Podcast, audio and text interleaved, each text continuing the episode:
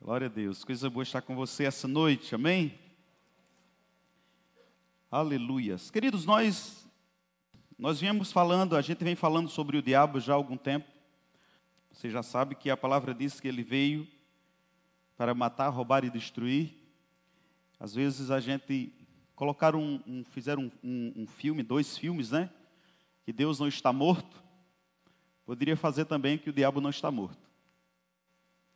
Que tem algumas pessoas que pensam que o diabo está morto e elas não vigiam. E Jesus, ele falando sobre o diabo, ele mandou a gente ter cuidado. Em Mateus capítulo 6, na oração do Pai Nosso, ele ora dizendo: Não nos deixe cair, cair em tentação, mas livra-nos do mal, livra-nos do maligno. Então, Jesus orando sobre isso, outra, outra vez ele ensinando, ele diz: Vigiai e orai, para que não cairdes em tentação. Paulo falando sobre o diabo, ele fala sobre que ele é o nosso inimigo e ele anda ao derredor buscando alguém para que possa tragar. Efésios 4, Paulo falando também, ele diz: Não deis lugar ao diabo. Então, se você observar, o diabo está bem vivo, bem mais vivo do que muitas pessoas pensam.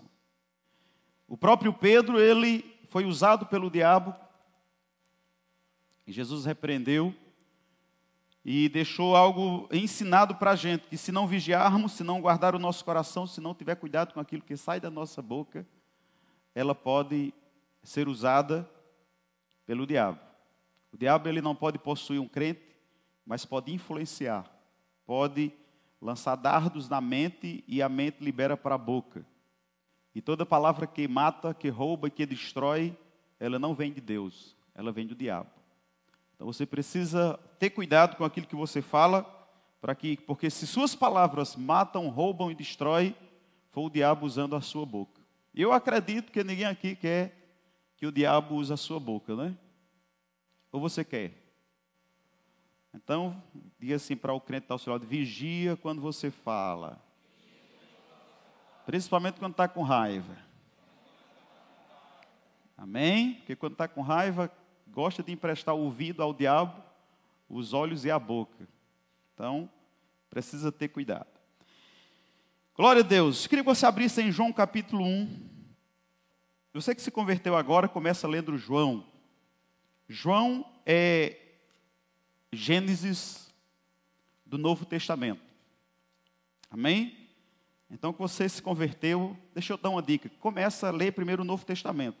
Depois você vai para o Velho na bênção, porque novo é novo, todo mundo sabe o que é novo, né?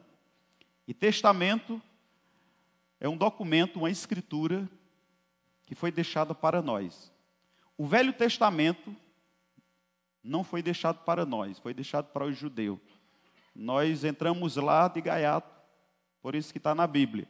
Mas o testamento que é nosso é o Novo Testamento. Amém? E você precisa conhecer o testamento seu, que foi escrito para você como igreja. Amém? Por que o Velho Testamento não é para nós, amados? Porque quando o Velho Testamento foi escrito, não existia igreja. Só existia judeu e gentil. A igreja nasceu depois que Jesus morreu. Aí nasceu a igreja e o Novo Testamento é para a igreja. Amém? Embora que a gente sabe que mesmo no Novo Testamento existe coisas que é para o judeu. Por exemplo, antes de Jesus morrer, não existia igreja. Então, existem muitas coisas que foram escritas para judeu. Mas esse não é o meu assunto. Estou só dando uma dica aqui para você começar a ler em João, que é o Gênesis do Novo Testamento. No princípio era, era o Verbo, o Verbo estava com Deus e o Verbo era Deus. No versículo 14 ele diz: E o Verbo se fez carne e habitou entre nós, cheio de graça e de verdade, e vimos a sua glória como a glória do unigênito do Pai. Amém? Então a palavra diz que no princípio era o Verbo. Esse Verbo era quem? Jesus. O Verbo era Jesus. O Verbo sempre existiu. Jesus, amados, quando ele nasceu de Maria, ele tomou forma humana. Ele encarnou. Ele criou carne. A palavra criou carne. Ele sempre existiu. Se você pensou ou pensava que Jesus começou a existir no dia que ele nasceu do ventre de Maria, você está enganado. Ele simplesmente criou carne ali. Amém? Ele foi vestido de uma veste natural, humana.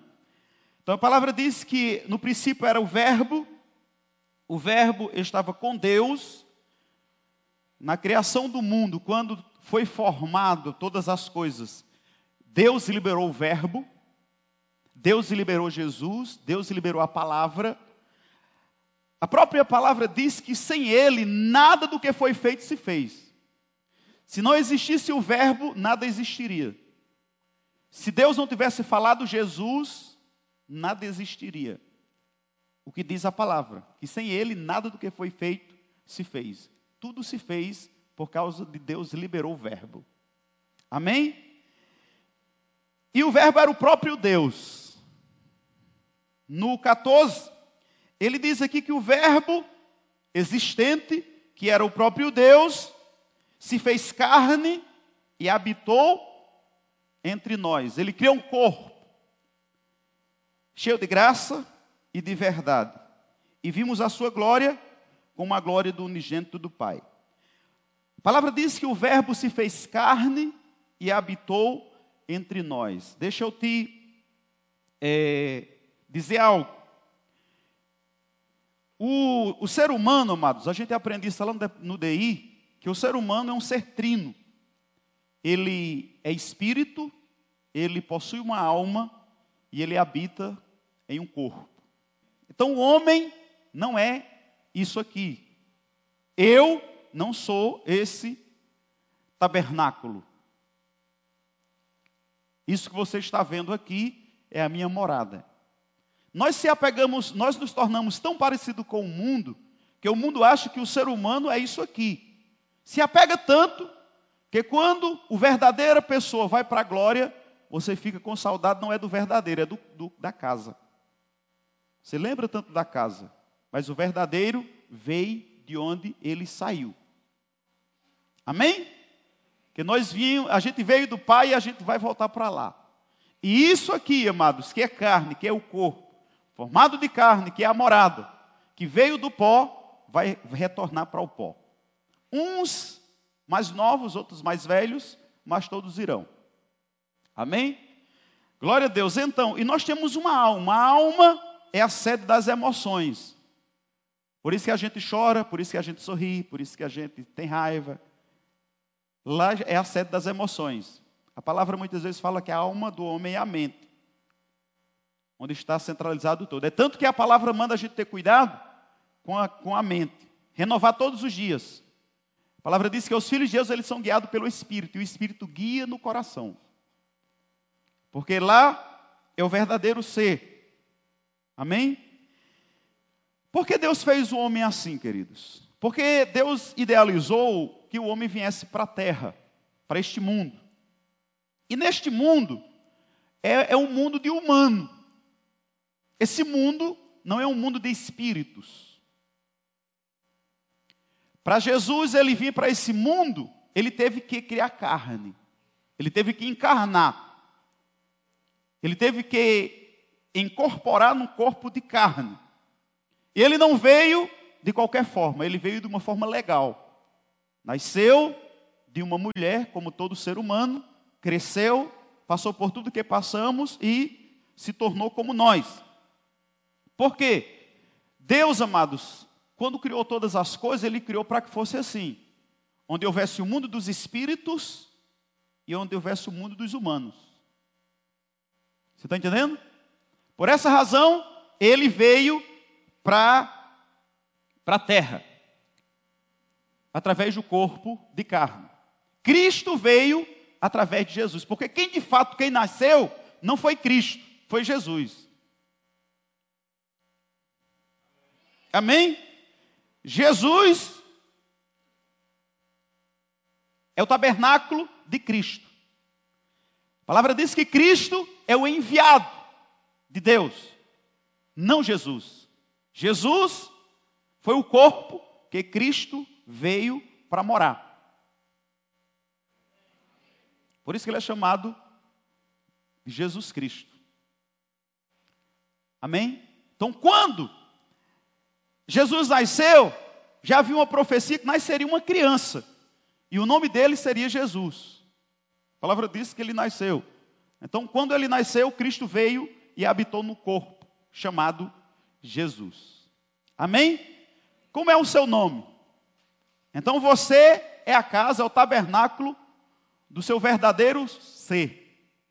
A palavra diz que quando a gente chegar lá no céu, a gente vai receber um nome, que vai, verdadeiramente é o nosso nome.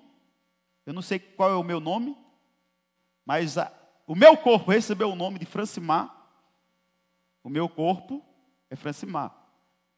Mas meu nome espiritual eu não sei que nome é. Porque a palavra diz quando a gente chegar lá, vamos receber uma pedrinha com o nome. Então lá é o seu verdadeiro nome. Amém?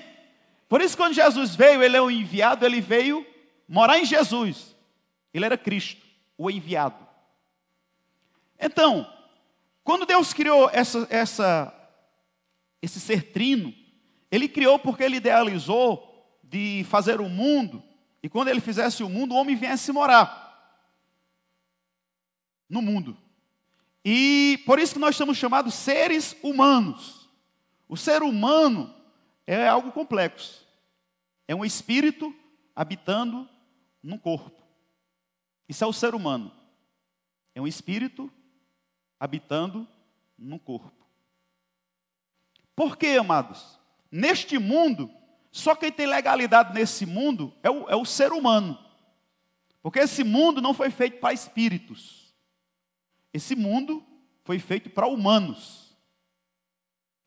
Então, quando Jesus, quando Deus quis que Jesus viesse para o mundo, ele teria que ter um corpo humano para atuar nesse mundo. Tu entendes? Então, quando a gente nasce, o corpo vem e nós espirituais passamos a habitar nesse corpo. E é interessante, amados, que nós precisamos ter cuidado com esse corpo. Porque Deus, amados, antes do, do pecado, Deus habitava em Adão. Deus comunicava com Adão.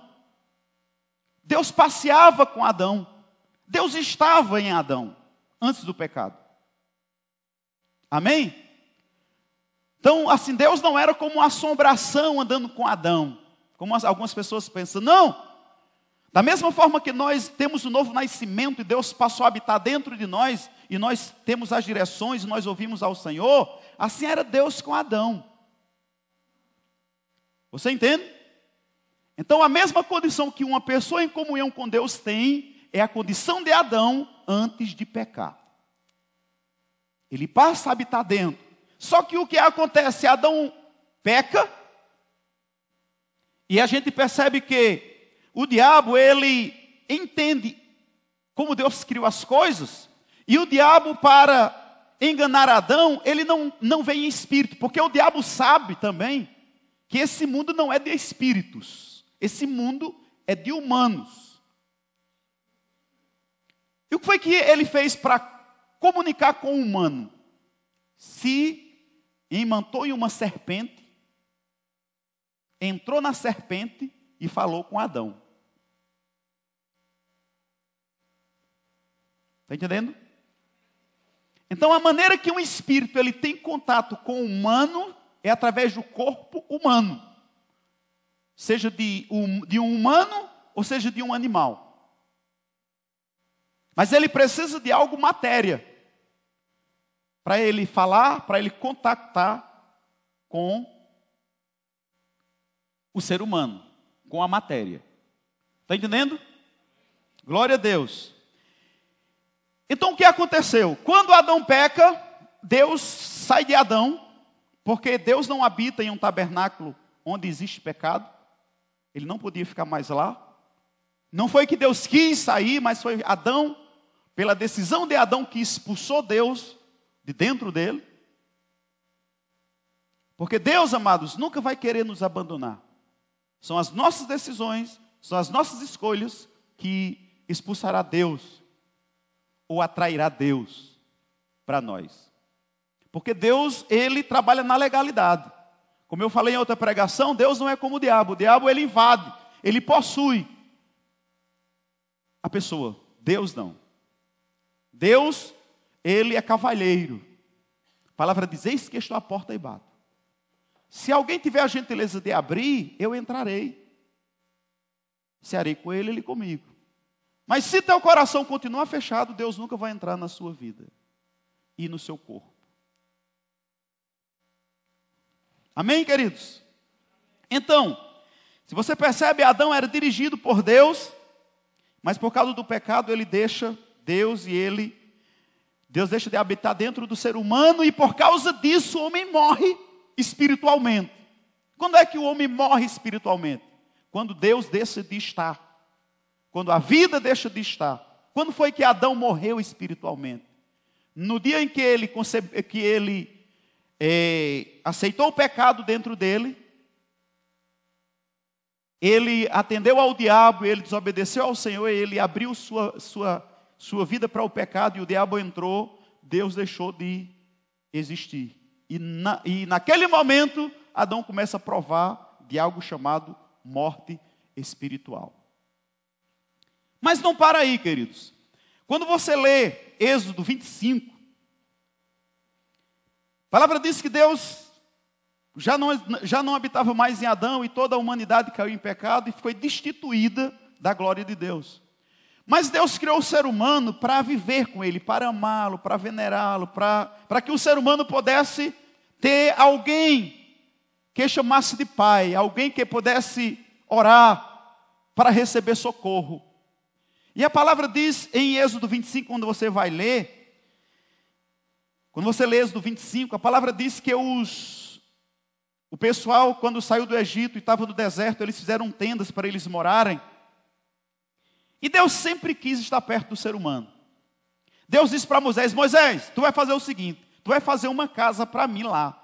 Porque eles fizeram várias casas no deserto, eles moravam lá. E Deus disse: Eu não quero ficar aqui, eu quero morar aí com eles.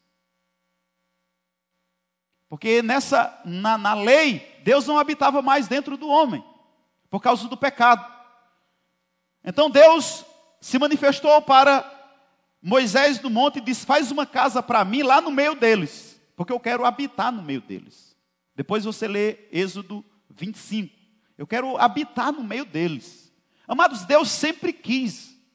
É o desejo de Deus que o ser humano abra o coração para Ele, porque o ser humano não foi feito para viver longe de Deus. O ser humano foi feito para viver em paz com Deus, em comunhão com Deus. O ser humano foi feito para isso.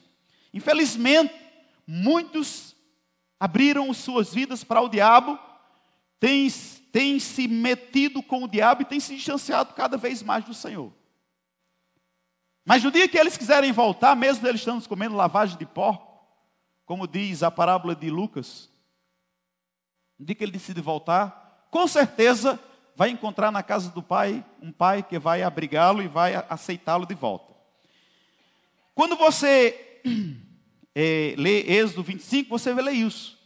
E em João 14, 23, a palavra diz, amados, que agora já é dentro do Novo Testamento, ele diz, vamos ver, o que acontece quando uma pessoa se arrepende de uma vida de pecado e recebe o Senhor como Ele. Respondeu Jesus, disse: Se alguém me ama, guardará minha palavra, e meu Pai o amará, e viremos para Ele e faremos nele morada. No Velho Testamento, na Velha Aliança, Deus disse: faça para mim uma tenda, um tabernáculo, para eu habitar lá no meio deles. Eu não quero ficar aqui no céu, não, Adão. Eu quero habitar aí na terra, no meio desse povo. Eu amo, eu, eu amo esse povo. Mas aqui no Novo Testamento, ele diz aqui: e viremos para ele e faremos nele morada. Então, o desejo de Deus, amados, é fazer morada no ser humano. Porque Deus não pode vir na terra e ficar perambulando por aí. Porque essa terra aqui não é lugar de espírito, é lugar de humano. Então, quando o espírito vier para cá, ele tem que encontrar um corpo para fazer morada.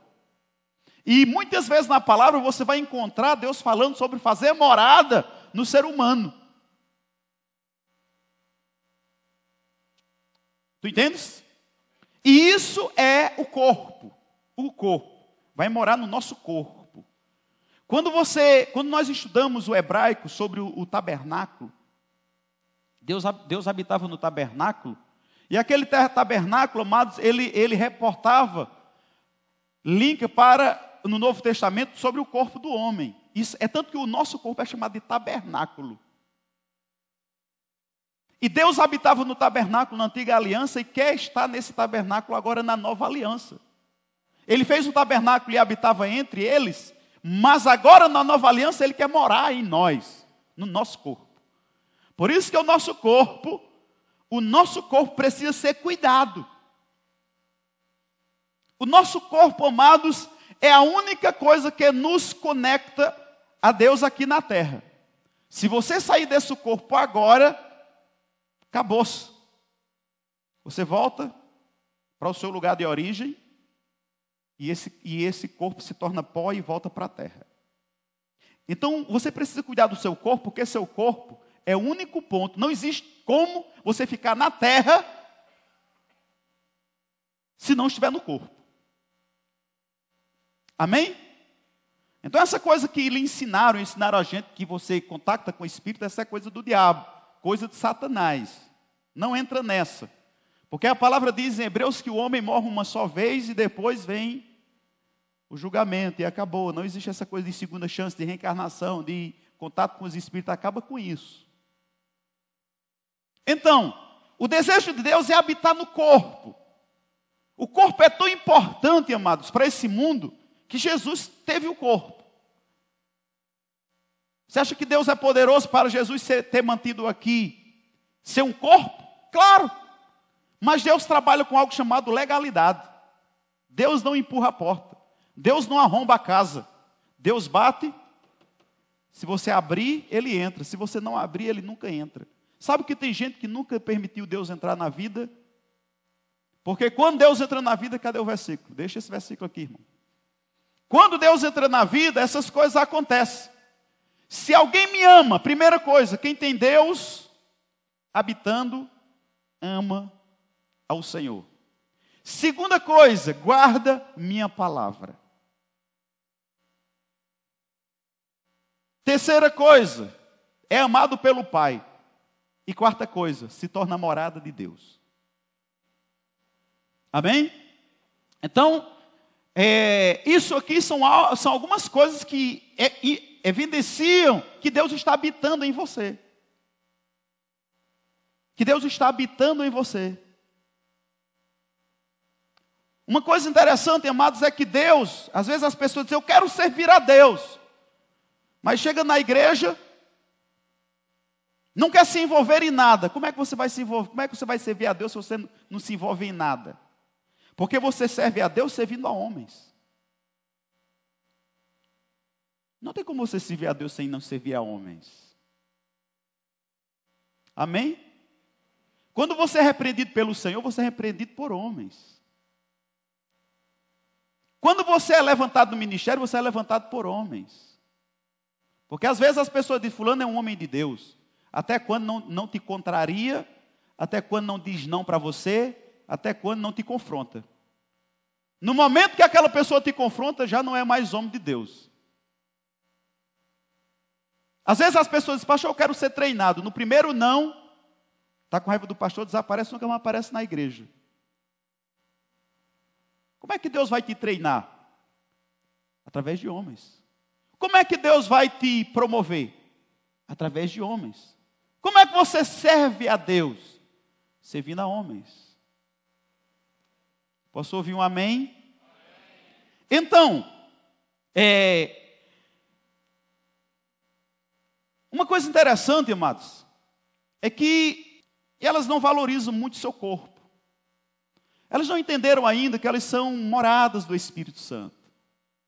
Elas são tabernáculo do Deus vivo. Elas conduzem o Senhor lá. E às vezes, elas são tão amantes das coisas desta vida que elas nunca permitem que Deus more nela. Porque para Deus habitar em você, a gente às vezes faz o convite, quer receber Jesus? E as pessoas, não, já tenho.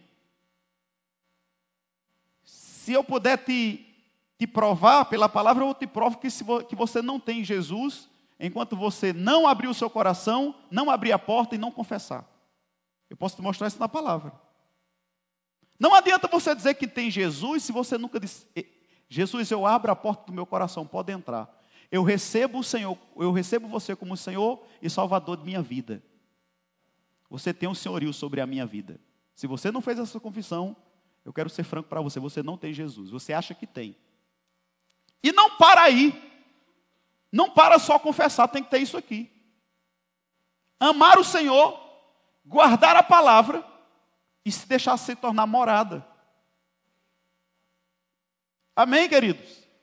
Porque a gente está acostumado com a religião, a gente foi todos nós, amados. Nós somos um país de religiosos. E às vezes a gente só troca de igreja, continua sendo o mesmo religioso. Estávamos do lado de lá, não líamos a Bíblia, não orávamos, não evangelizava, não congregava, só via no domingo, não fazia nada. Aí a gente veio para o verbo da vida, continua do mesmo jeitinho. E acha que vai para o céu. Se prédio levasse alguém para o céu, Jesus não precisava ter morrido. Está duro, né, a palavra, esse discurso hoje. Mas a gente vai chegar no momento que eu sair dar uns glória a Deus, espero. Então, tem que amar o Senhor. Você tem que amar o Senhor, você tem que ser fã de Jesus, você tem que ser apaixonado pelo Senhor. Você tem que dar o sangue por Ele, você tem que morrer por Ele. Amém? Essa semana eu estava meditando numa passagem que Jesus disse, e eu fiquei pensando: só eu vou dizer ou não digo? Eu digo, não digo, digo, não digo, digo, digo, não digo, digo, vou dizer. Eu estava meditando, Jesus disse, falando sobre família e falando sobre igreja, falando sobre ele. Eu ouvindo uma pregação de alguém que disse assim: a sua família tem que estar na frente. Porque se não tiver. Aí eu senti um, um sinalzinho. Tim, aí eu vou para a palavra. Quando eu chego lá, Jesus disse assim: se não deixar mulher, pai, mãe, sogra. Não, sogra não. Por amor de mim, não é digno de mim. Outras, outro momento disseram: tua família está aí. Ele disse: quem é minha família? senão aquele que recebe a minha palavra e pratica. Eu disse, olha, parece que as, que, parece que as coisas que a gente está botando, parece que está botando fora do lugar. Parece que não é bem assim, não. Porque às vezes a gente, a gente vê a gente dizendo assim, não, eu até gosto da igreja, pastor, mas é porque meu marido, eu até gosto da igreja, mas é porque meus pais, você tem que ler mais sua Bíblia, viu? Suas prioridades estão fora de. estão muito fora. Jesus disse que tem que deixar, meu irmão. Se teu marido não quer ir para o céu e servir e seguir ao Senhor, faça você. Se ele quer ir para o inferno, ele já sabe do caminho, deixa ele ir só. Não troca ninguém por Jesus, meu irmão. As suas prioridades estão erradas. Se Jesus está em segundo lugar na sua vida, está errado. Está escrito aqui, tem que deixar pai, mãe, mulher, filho, família, Deus em primeiro lugar. Deus em primeiro lugar. Se alguém está tão importante na sua vida, que está tomando o lugar de Deus, Deus hoje está dizendo: me volto para o primeiro lugar. Posso ouvir um amém? Porque tem muita gente dizendo, não, porque se eu não for para o forró, meu marido arruma outra, deixa ele arrumar. Porque você vai para o forró e ele arruma a si mesmo. Eu conheço muita gente, eu conheço muitas mulheres que dizem, não, mas se eu for meu marido, elas foram e o marido arrumou com ela lá. Glória a Deus. Então, hoje eu quero falar sobre o corpo. Porque o seu corpo é importante. Diga a pessoa que está ao seu lado. Esse seu corpicho aí é importante demais precisa ser cuidado. Porque, querido, se você não cuidar do seu corpo, Deus não pode habitar lá e outra coisa, você vai prestar conta ao Senhor no dia da prestação de contas. Porque você não teve cuidado de, do, do, do templo do Senhor, da morada do Espírito Santo. Como é que Deus pode habitar em um corpo de um fumante? Como é que Deus pode habitar em um corpo de um alcoólatra? Como é que Deus pode habitar em um corpo de um prostituto? O corpo é mais importante do que a gente pensa. Porque é através do corpo que Deus se manifesta. E é através do corpo que o diabo se manifesta.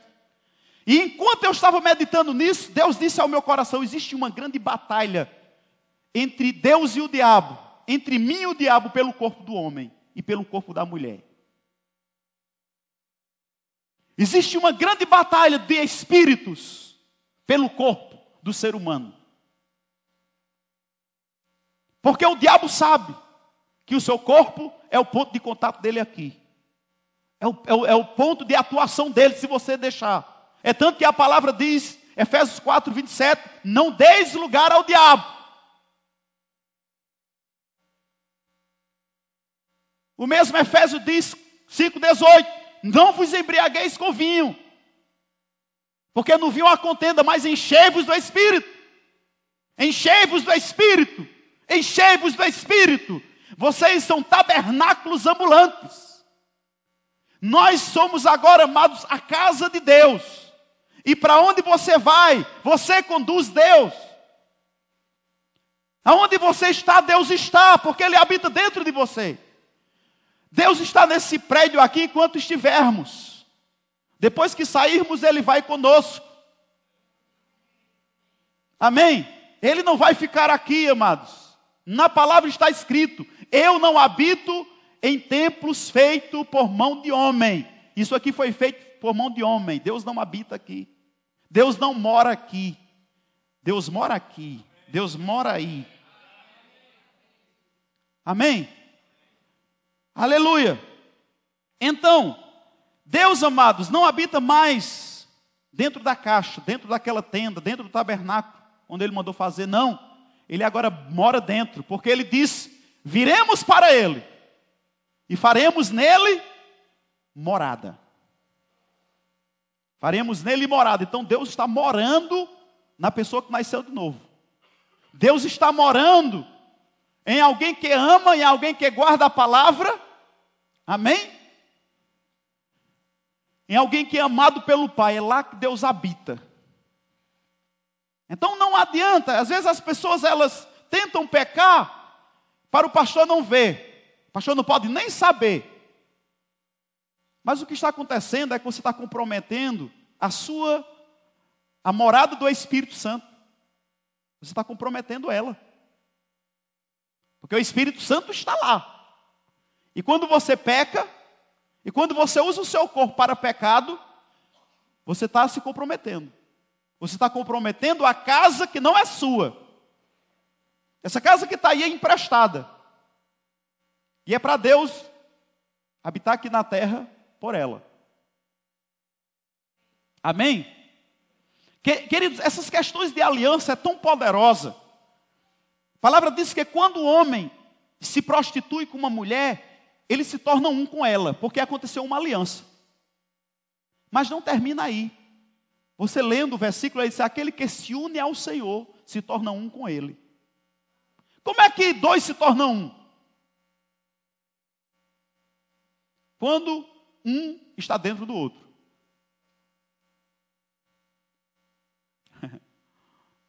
Amém? Quando um se torna, quando se mistura as carnes. Os dois se tornaram um.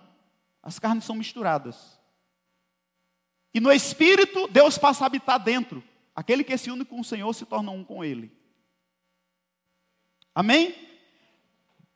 O seu corpo é mais importante do que você pensa. Ele é espírito, amado. E lembra que todo espírito, para estar aqui na terra, tem que ter um corpo.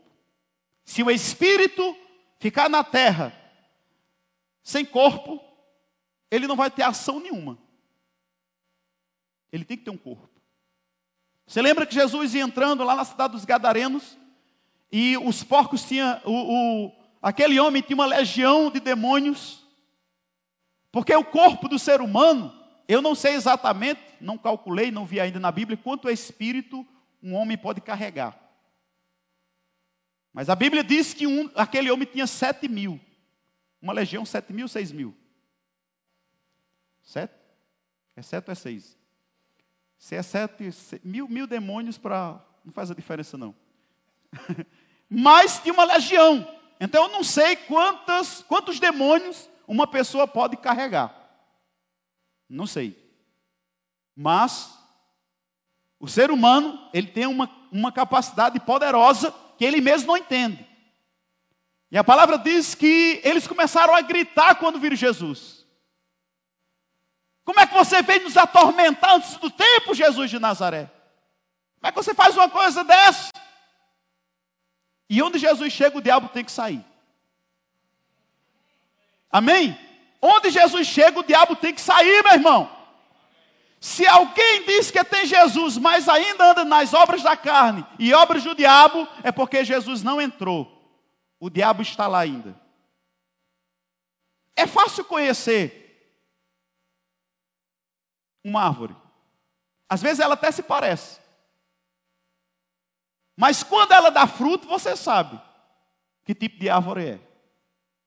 Então deixa eu dizer uma coisa, que talvez você esteja aqui, pastor, eu estou até assim meio assombrado, porque eu não sei se eu tenho Deus ou se eu tenho um demônio. Qual é fruto você dá? Você vai saber que espírito está aí habitando, qual fruto você dá. Pelo fruto, se conhece a árvore. Amém? Porque, amados, um corpo em que se abriu para a prostituição, é tão sério prostituição, queridos, que a palavra diz que é o pior pecado que existe. Prostituição é o pior pecado que existe, porque é feito com o corpo. Você não sabe a importância do seu corpo, você não tem noção o quanto seu corpo vale. A palavra diz, amados, que o pior pecado que existe é o da prostituição, porque é feito com o corpo. Eu vou aproveitar para você que vive junto. Se casa. Você que está namorando e está dando uma saída com sua namorada, se case. Seu corpo é templo do Espírito Santo. Não é para pecar. Mateus 12, 43. Queridos, esse tipo de pregação é um tipo de pregação que liberta. Eu chamo esse culto culto de libertação. Porque você vai identificar quem tem sido influência na sua vida, que fruto você tem dado. Eu estou sendo influenciado por quem? Você vai saber hoje. Mateus 12, 43, ele diz assim: Mateus 12, 43. E quando o espírito imundo tem saído do homem, oh, quando o espírito imundo tem saído do homem, olha como o corpo é importante. Imundice, todo tipo de imundice é coisa do espírito imundo. Imundice, amado, pecado, prostituição, palavrão, é coisa do espírito imundo. E diz que quando o espírito imundo tem saído do homem, por lugares áridos, anda por lugares áridos, ele vai. O espírito ele não, ele não fica perambulando por aí, não, ele vai procurar um corpo para entrar. Então esse espírito ele sai, ele fica andando por aí em lugares áridos, buscando repouso, e não encontra. 44. Então diz: voltarei para minha casa. Você vê que o, o, próprio diabo ele diz: Eu vou voltar para minha casa. O corpo do, do humano é casa, é morada. E o diabo sabe disso. Então ele diz: eu, eu voltarei para minha casa de onde saí. E voltando, acha desocupado. Então ele vai lá Sabe aquela pessoa que se converteu, nasceu de novo, veio aqui, se alegrou com o Senhor. Eita, glória a Deus e aleluia. Fez a obra. E de repente você encontra ele lá, com obras do diabo. Deixa eu te dizer o que aconteceu. Esse cabra saiu, voltando, achou aquela. Porque é o seguinte, amados. Deus ele não vai ficar na vida de ninguém se ninguém quiser. Aquela conversinha de dizer, Deus me ama como eu sou, cai nessa não. Eu te amo como você é. Mas eu não vou morar na sua casa, nem vou ficar onde você está se você estiver em pecado. Estou fora. Vou amar você de longe. Posso ir até lá tentar lhe buscar e te resgatar para a santidade. Mas se você, não, pastor, eu quero essa vida. Vou dizer para você, você tem livre-arbítrio. Continua e seja bem ido para o inferno.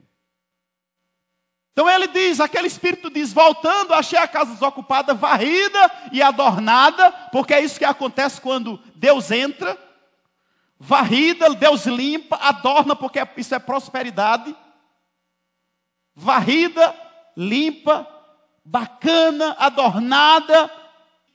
Então ele vai e leva consigo outros sete espíritos, piores do que ele, e entrando, habita ali. E são os últimos atos desse homem piores do que os primeiros. Assim acontecerá também a esta geração má. Olha o que acontece.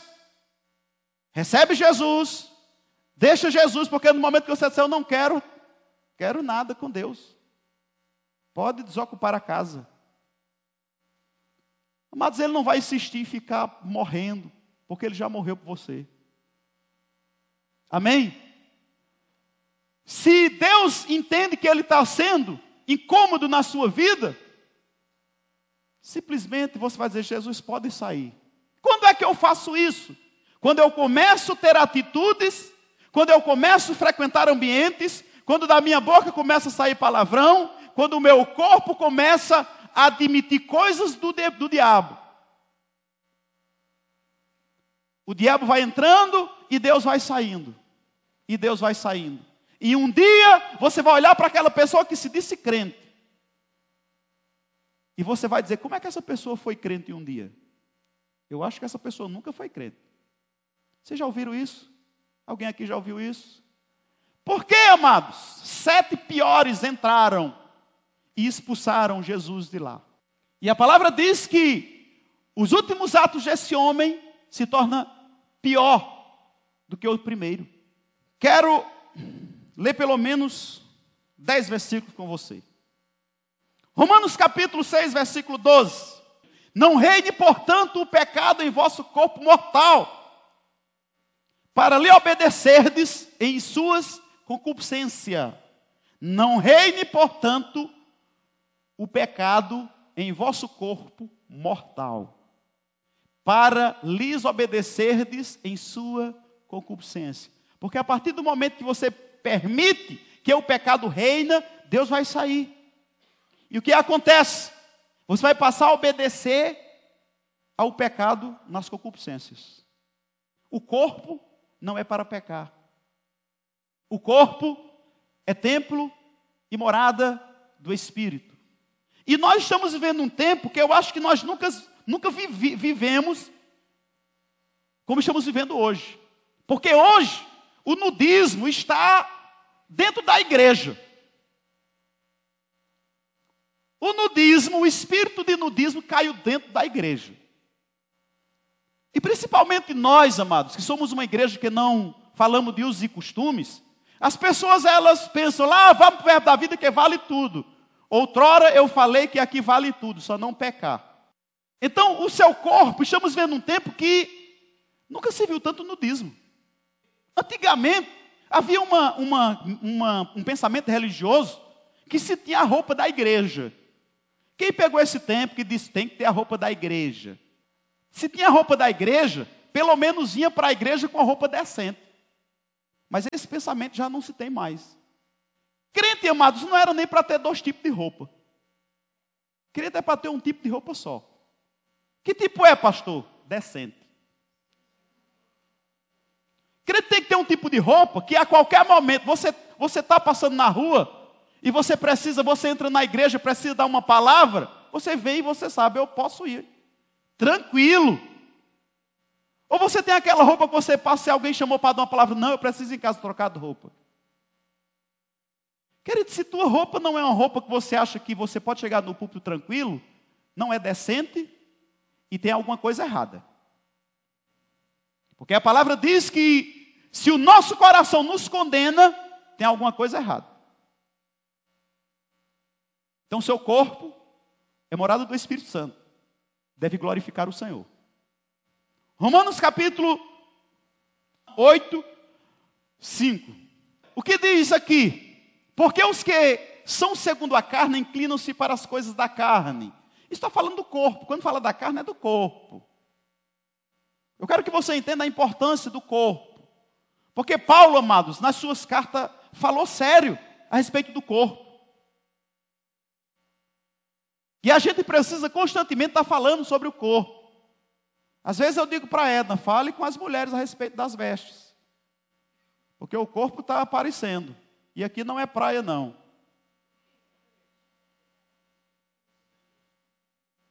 Os que são segundo a carne inclinam-se para as coisas da carne, mas os que são segundo o Espírito para a coisa do Espírito. Porque a inclinação da carne é morte, mas a inclinação do Espírito é vida e paz. Eu vejo casamentos morrendo porque não se tem cuidado com o corpo. Eu vejo casamentos morrendo e muitas vezes a gente vai aconselhar e os maridos eles dizem: Eu falei com minha esposa e ela ficou braba. Que está andando quase nua. Sabe o que é que a palavra diz aqui? Que a inclinação da carne dá para a morte. Vai morrer. Mas a inclinação do espírito, a inclinação do espírito é vida e paz.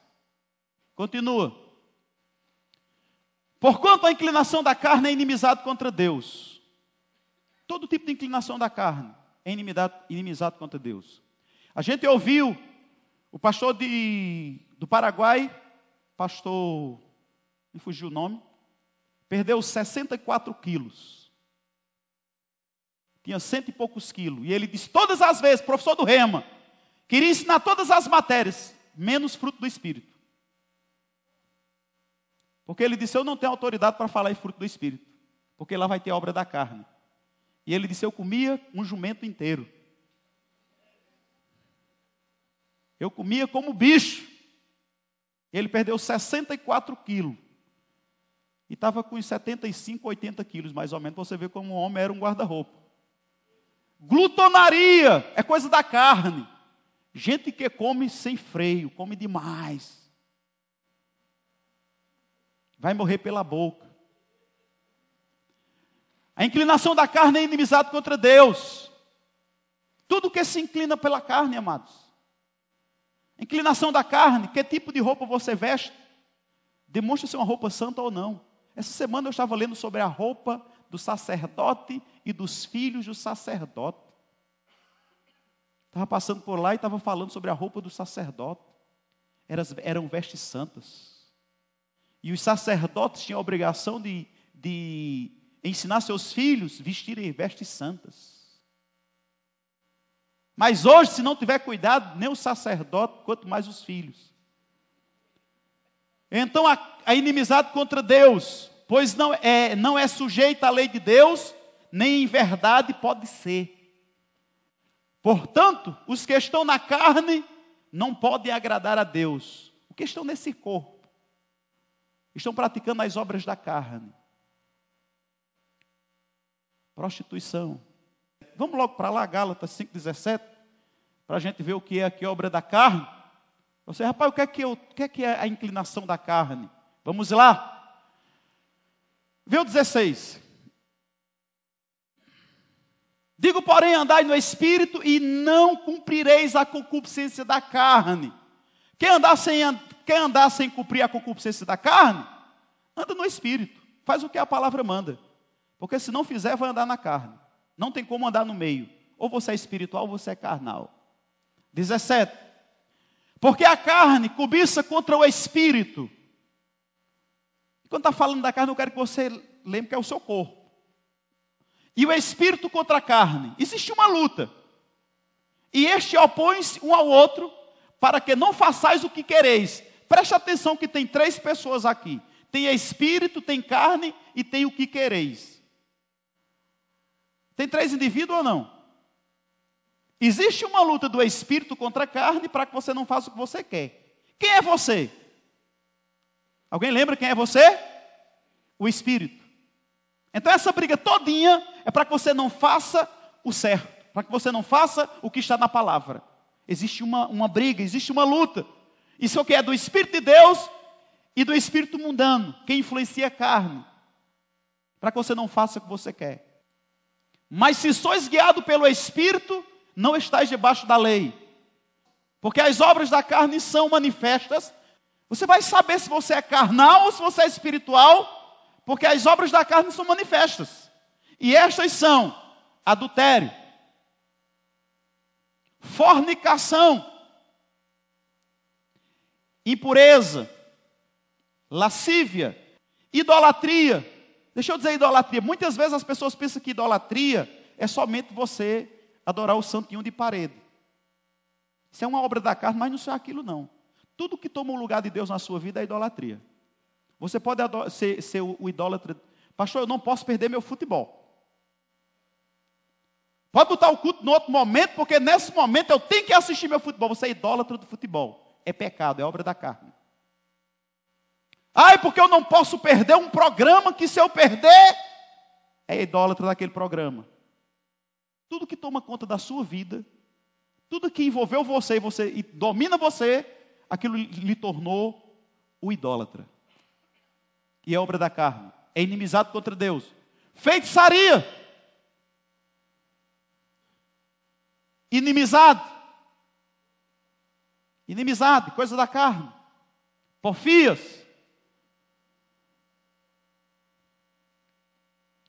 Emulações iras, pelejas, dissensões, heresias. Próximo. A lista é grande, né? Invejas, homicídios, bebediz. Isso aqui não sai cachaça, não. Se você é aquele bêbado de Coca-Cola, ah, eu não consigo, pastor. Se eu não tomar minha coquinha, eu Coca e cocaína está no mesmo nível. Então você está com problema grave. Você fala do bebão que passa na rua aí fazendo besteira, mas você é viciado em Coca-Cola. Obra da carne. Inimizado contra Deus. Glutonaria, glutonaria que é o glutão. Sabe o que é Salomão diz? Diga o glutão, põe a faca na tua garganta para ver se tu escapa. Está comendo muito? Passa a faca na garganta. E estas coisas, e coisas semelhantes a esta, acerca da, da quais vos declaro, como já antes vos disse, que os que cometem tais coisas não herdarão o reino de Deus. Está resolvido. Os que praticam essas coisas não herdarão o reino de Deus. E todas essas coisas aqui, queridos, são manifestas através do corpo. As obras da carne são adultério, fornicação e impureza. Precisamos ser puros em todas as áreas da nossa vida. Portanto, os que estão na carne não podem agradar a Deus. Nove. Vós, porém, não estáis na carne. Diga o irmão que está ao seu lado. Tu não está na carne, mas no Espírito. Se é que o Espírito de Deus habita. Se é que o Espírito de Deus habita em vós. Deixa eu dizer uma coisa, amados. Não é porque você está aqui que está garantido que o Espírito de Deus habita em você, não. Amém? Se você continuar lendo lá Gálatas capítulo 5, 22 por diante, vai falar o fruto do Espírito. O que garante que o, que o Espírito está habitando em você é você se identificar com o que está escrito em Gálatas 5, 22. Aquilo está fluindo na sua vida? fruto do Espírito Santo no seu espírito, e você é, mostra aqueles frutos. Se é que o Espírito de Deus, vê que o Espírito, o corpo humano, é a habitação do Espírito de Deus. Então, seu corpo tem que ser luz, você tem que ter um, um tratamento especial com ele, você tem que ter um cuidado especial com ele em todos os aspectos, porque ele é morada, ou deve ser morada do Espírito Santo. Amém, Jesus? Mas se alguém não tem o Espírito de Cristo, esse tal não é dele. Se alguém não tem o Espírito de Cristo habitando nele, se ele não recebeu Jesus, e tem Deus habitando nele, não é eu que estou dizendo, é a palavra que diz que essa pessoa não é de Cristo. Então, só dizer eu tenho Jesus, amados, isso não é tudo. E se Cristo está em vós, o corpo, na verdade, está morto por causa do pecado, mas o Espírito vive por causa da justiça. Se Cristo está em mim, amados, Paulo ele disse assim: Eu esmurro o meu corpo e o reduzo à servidão. Paulo disse: Não mais eu vivo, mas Cristo vive em mim. Gálatas 2,20. Esse corpo tem que morrer por causa do pecado, tem que morrer. Porque se ele estiver em atividade, amados, e as obras da carne se levantar na minha vida, Cristo não vai habitar. Aleluia, por causa do pecado, mas o Espírito vive por causa da justiça. E se o Espírito daquele que ressuscitou, se o Espírito daquele dentre os mortos ressuscitou a Jesus, habita em vós, aquele que dentre os mortos ressuscitou a Cristo também vivificará os vossos corpos mortais, pelo seu Espírito que em vós habita, que em vós mora. O Espírito Santo, amados, ele habita em nós. E por causa do Espírito Santo habita, habitar em nós, a palavra diz, amados, que o Espírito que ressuscitou Jesus, ele está em nós. E a palavra diz no outro versículo que ele vivifica, também vivificará os vossos corpos mortais. Sabe quando nós estamos doentes? E estamos vendo uma vida de santidade. O poder do Espírito de vida que habita em nós vai trazer cura, Amém? Nós andamos em cura, porque o Espírito de vida habita em nós. Porque a palavra diz que o mesmo Espírito que vivificou Jesus, vivifica os nossos corpos mortais. De maneira que, irmãos, somos devedores, não a carne, para viver segundo a carne. Queridos, no momento que recebemos Jesus, não somos devedores mais à carne. Aquela conversa que às vezes as pessoas têm, mas eu não aguentei, pastor. A tentação foi grande. Não. Não existe isso. Você pecou porque quis. Você pecou porque você não vigiou. Porque o diabo lançou um dardo inflamado e você começou a pensar. Você começou a considerar. Você começou a meditar. E o pecado germinou e foi, foi feito ato. Não existe aquela coisa, eu não aguentei. Não, você poderia ter se livrado. Porque tentação, ninguém é imune de tentação. Ninguém está livre de tentação. Mas de pecar, sim. Você peca quando você quer. Não me venha dizer que o diabo fez você pecar. Não. Foi você que decidiu. Quando depois que você se converte, o pecador não, amados. O homem sem Deus, às vezes as pessoas vêm aconselhar, vêm pedir aconselhamento, e a mulher às vezes é crente e o homem não é. E às vezes ela vem conversar comigo e com Edna, ah, é porque meu marido é isso, aquilo outro, fez isso, aquilo outro. Eu digo, Edna, isso é o homem do mundo. É por natureza pecador.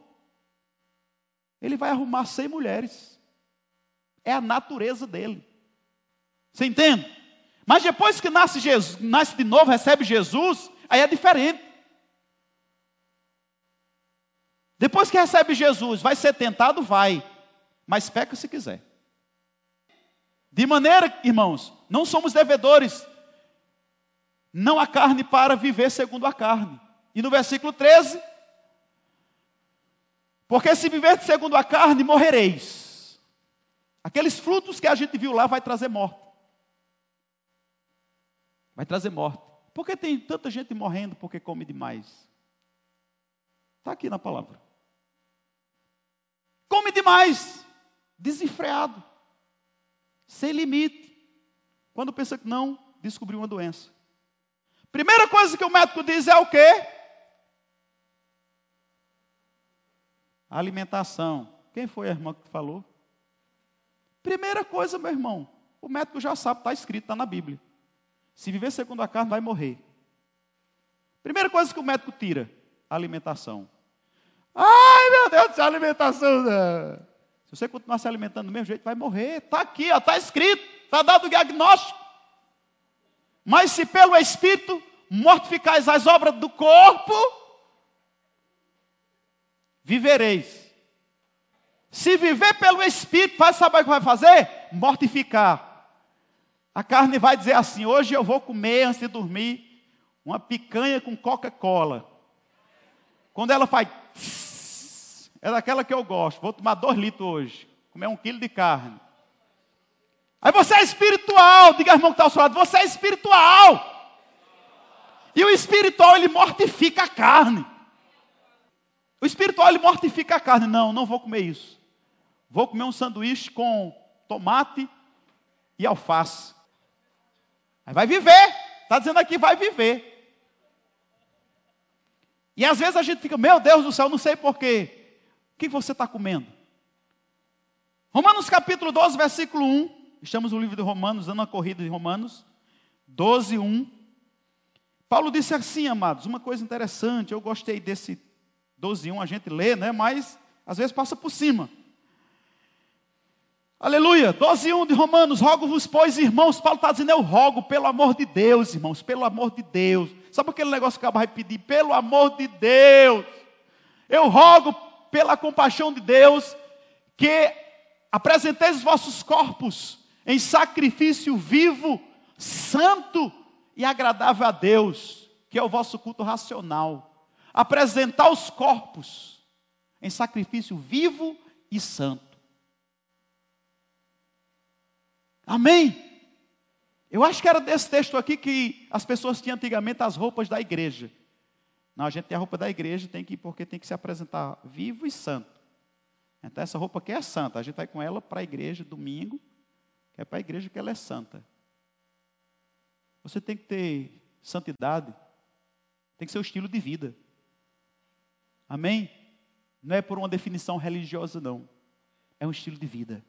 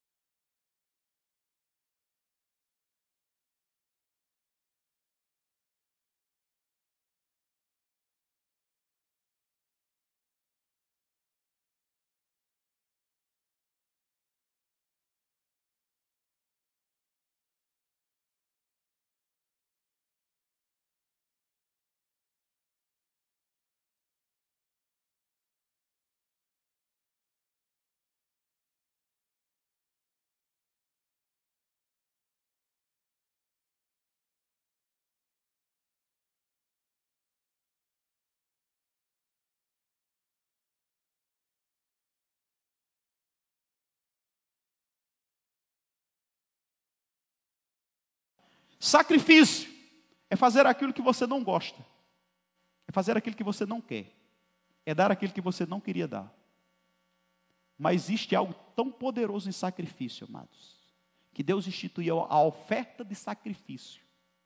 E quando eles davam a oferta de sacrifício, a coisa era poderosa. Salomão deu oferta de sacrifício e o poder de Deus foi, foi apresentado a ele. E Deus perguntou para ele: O que é que tu queres que eu te faça? Você já pensou em Deus se apresentar para você te perguntar: O que é que, eu, que você quer que eu faça, meu filho? O que é que você quer? Imagina você acordar à noite, ter uma visão de Deus e Deus se apresentar para você e te perguntar: O que é que eu te, quer, que eu te faça? Já parou para isso? Mas se você for ler, porque isso não aconteceu uma vez só, Salomão tinha oferecido sacrifício. Lá na frente, você lê, ele ofereceu de novo, Deus se apresentou para ele de novo. Pelo menos, amado, você vai encontrar três ofertas de sacrifício: uma de, de mil bois, outra de 22 mil bois, e outra que era tanto bois e outros animais que não puderam contar. Três ofertas de sacrifício que Salomão ofereceu. E nessas três ofertas, Deus se manifestou para ele. Eu percebo no meu espírito nessa noite que Deus não está se apresentando para algumas pessoas aqui, porque Ele já tem pedido algo que é sacrificial para você e você não tem coragem de fazer. Você não tem coragem de dar. E você está dizendo, Deus não se apresenta para mim. Ofereça sacrifício. Oferta de sacrifício. Pastor, é porque eu não posso. É entre você e Deus. Eu falo pelo Espírito do Senhor nessa noite. E você entende como você quiser. Tem algo que vai ser sacrificial para você dar, para você vestir. Mas se prepara. Se você fizer, se prepara para o que Deus vai fazer na sua vida.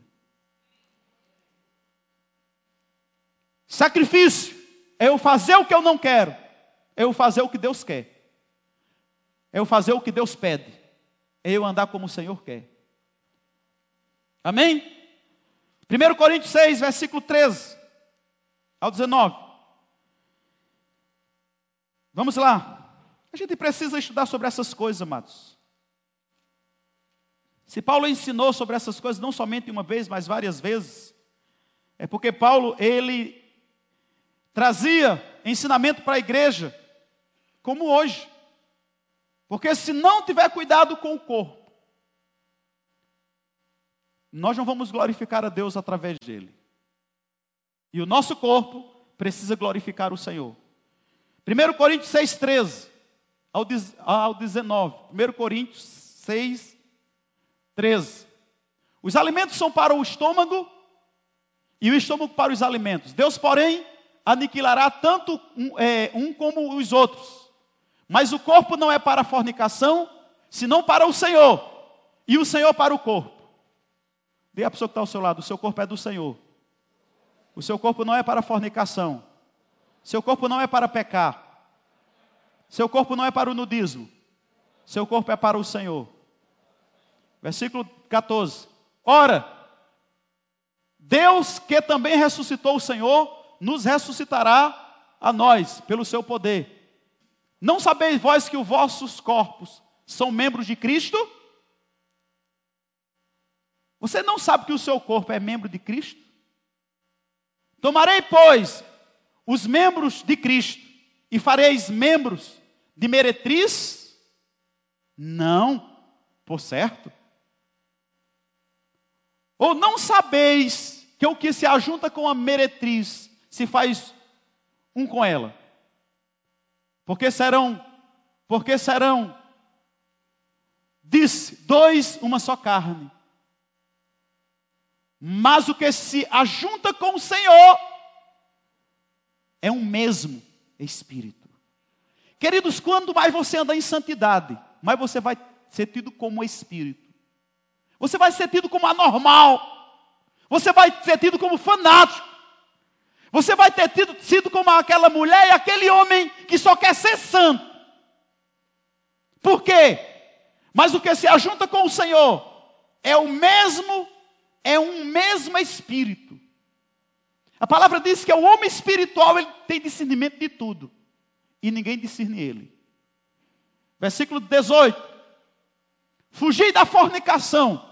Todo pecado que o homem comete é fora do corpo. Mas o que fornica, o que se prostitui, o que pratica algo na carne, peca contra o próprio corpo. Ou não sabeis que o vosso corpo é templo do Espírito Santo, que habita em vós, proveniente de Deus, e que não sois de vós mesmo. Você está pensando que você é de você? Você está pensando que você é dono desse copítio aí? Que você pode vestir o que quer? Pode ir para qualquer lugar que quiser? Viver de qualquer forma? Se você pensou até hoje, a partir de hoje, pare de pensar. Você é de Deus. No dia que você nasceu de novo, você se tornou, o vosso corpo é templo do Espírito Santo. Você agora é templo do Espírito Santo, que habita em vós, proveniente de Deus, e não sois de vós mesmos. Diga à pessoa que está ao seu lado: você não é de você mesmo. Nem pense isso. 1 Coríntios 7, 34. Tem só dois versículos. Diga glória a Deus. Vamos ler esses dois versículos para você sair completo. A diferença entre a mulher casada e a virgem. A solteira cuida das coisas do Senhor para ser santa, tanto no corpo como no espírito. Porém, a casada cuida das coisas do mundo e de como agradar seu marido. Amém? A virgem, entre a mulher casada e a virgem, a solteira, cuida das coisas do Senhor para ser santa. A solteira cuida das coisas do Senhor para ser santa. O solteiro cuida das coisas do Senhor para andar em santidade. E eu estava meditando, se você continuar lendo esse texto, por que casamento? Por que é, sexo fora do casamento é pecado? Porque está dentro do contexto aqui. A casada, ele fala que cuide das coisas do Senhor para ser santa, tanto no corpo como no espírito. Porém, a casada cuide das coisas do mundo e de como agradar seu marido. Sexo é coisa de mulher casada, de homem casado. Solteiro e viúvo, agrada ao Senhor. E Paulo diz: para não fornicar, para não cair em tentação, procure alguém da fé e case. Amém, Jesus? Procure alguém e case, para não ficar pecando.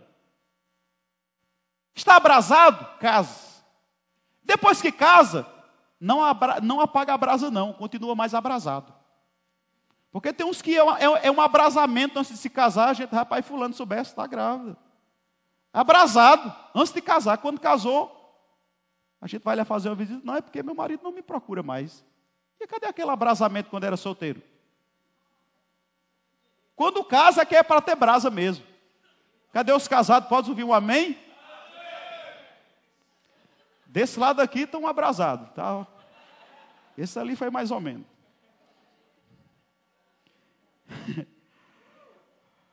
Segundo Coríntios capítulo 4, 10 e 11, para a gente encerrar. Quase que eu entro na administração do, do, do construído. Segundo Coríntios 4, 11. Segundo Coríntios 4, 10. Você está sendo abençoado? Você está vendo que o seu corpo é para ser santo?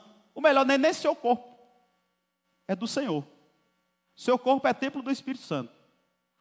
Então você vai ter que cuidar e santificar. Ele diz aqui: trazendo sempre por toda a parte a mortificação do Senhor Jesus no nosso corpo, para que a vida de Jesus se manifeste também no nosso corpo. Queridos, se não, se não mortificar o nosso corpo, fazendo a vontade do Senhor todos os dias, nós não teremos essa vida manifesta. Sabe o que acontece muitas vezes? Eu estava meditando nisso e veio no meu coração. Às vezes nós oramos por pessoas, elas não são curadas, porque às vezes elas andam fazendo a vontade do corpo. E quando anda fazendo a vontade do corpo, a vida de Jesus não vai se manifestar no corpo, não. Se você anda fazendo a sua vontade, muitas vezes você não vai ser curado. Porque sabe o que é quando acontece uma cura? Quando a vida de Jesus se manifesta no corpo. A cura se manifesta. Mas isso é para quem está mortificando o corpo, mortificando o desejo, mortificando a carne. Amém? Vamos fechar com 1 João 2,15 ao 17. Vou fechar a Bíblia para você dizer, o pastor disse que ia terminar. Olha para o irmão que está ao seu lado e diz, agora ele termina. Aleluia. 1 João 2,15, ele deixa um conselho aqui maravilhoso. Ele diz aqui: Não ameis o mundo, nem o que no mundo há. Você viu que Jesus disse que a gente precisa amar a Ele? Não podemos amar o mundo. Amados, eu preguei uma vez para um jovem, e depois que eu falei de Jesus para ele, eu falei sobre tudo. Ele entendeu, e ele disse: Pastor, eu não posso aceitar Jesus, porque eu amo o mundo demais. E eu lavei minhas mãos. Não sei se aquele jovem um dia vai se arrepender e vai, Deus vai dar outra chance. Caso contrário, ele não permitiu que Deus entrasse na vida. E ele vai ter um destino eterno, longe de Deus, por sua própria decisão. Nem o que no mundo há. Se alguém ama o mundo, o amor do Pai não está nele. 16. Porque tudo que há no mundo, a concupiscência da carne, a concupiscência dos olhos, a soberba da vida, não é do Pai, mas do mundo. 17. E o mundo passa e a sua concupiscência, mas aquele que faz a vontade de Deus permanece para sempre. Amém?